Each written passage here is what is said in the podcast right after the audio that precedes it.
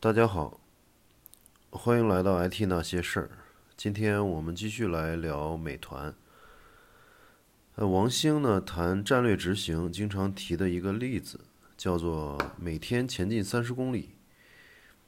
这个故事呢，本来是说当年呢有两个科考队争夺谁先到达南极。一个队呢，不管天气良好还是恶劣，晴空万里或是风雪交加。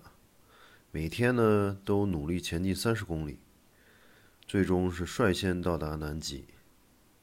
那另一个队呢是天气好走个五六十公里，天气不好呢就不挪窝，帐篷里休息好几天，最终弹尽粮绝，一个也没走回来，全部牺牲。这说明呢有计划、有规律的小步前进，最后才能迎来胜利。其实也正应了这本书的书名啊，叫“长期有耐心”。嗯，作者也用这句话来形容美团的这个价值观。那么王兴呢，还总借用比尔盖茨的话来鼓励全体员工进行长期思维。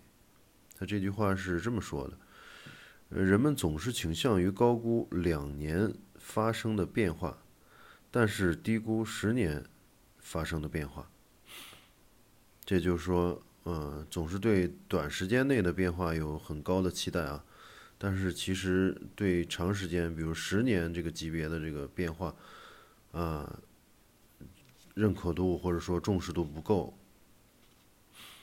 那么，二零一五年呢，美团开始建平台、建生态。这一年呢，美团先是收购了酷讯，然后也投资了美菜网。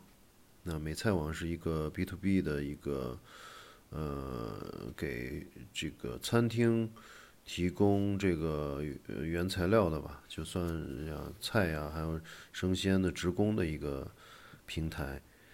嗯，然后二零一五年呢，同时也是中国互联网的合并之年。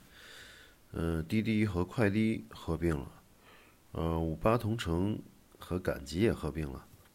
呃，到了这一年的十月呢，美团和大众点评也做了合并。呃，王兴出任合并后美团点评的 CEO，啊，出任新公司的 CEO。然后，二零一六年呢，王兴强调要回到以客户为中心的价值观上来。判断我们的服务是否足够好的标准是，我们是否愿意放心的把。他推荐给我们的家人，嗯，这个标准值得大家借鉴和思考。其实要做的多好，才能形成这种口碑效应。嗯，然后口耳相传，呃，比什么广告营销手段实际上都好使。嗯，在二零一六年，嗯，美团实现了这个品牌升级啊，后来用这个袋鼠做它的呃公司的这个标志吧。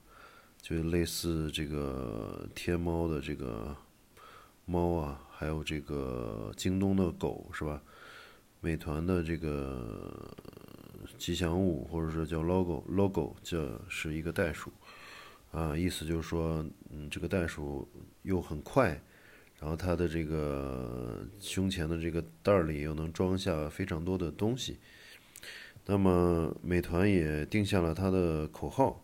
叫美团外卖，送啥都快，呃，这意味着美团从餐饮实际上出圈了，到了多品类。大家现在也可以看到啊，它的这个各种呃派送，呃，包括药啊，包括这个各种生活用品啊，超市等等等等。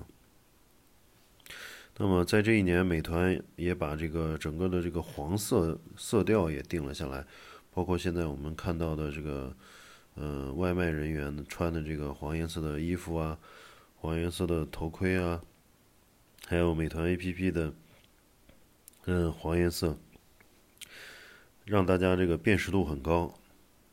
嗯，就像饿了么的这个蓝颜色一样，嗯，从这个外卖呃这个穿的这个工服也好，还是它的 App 也好。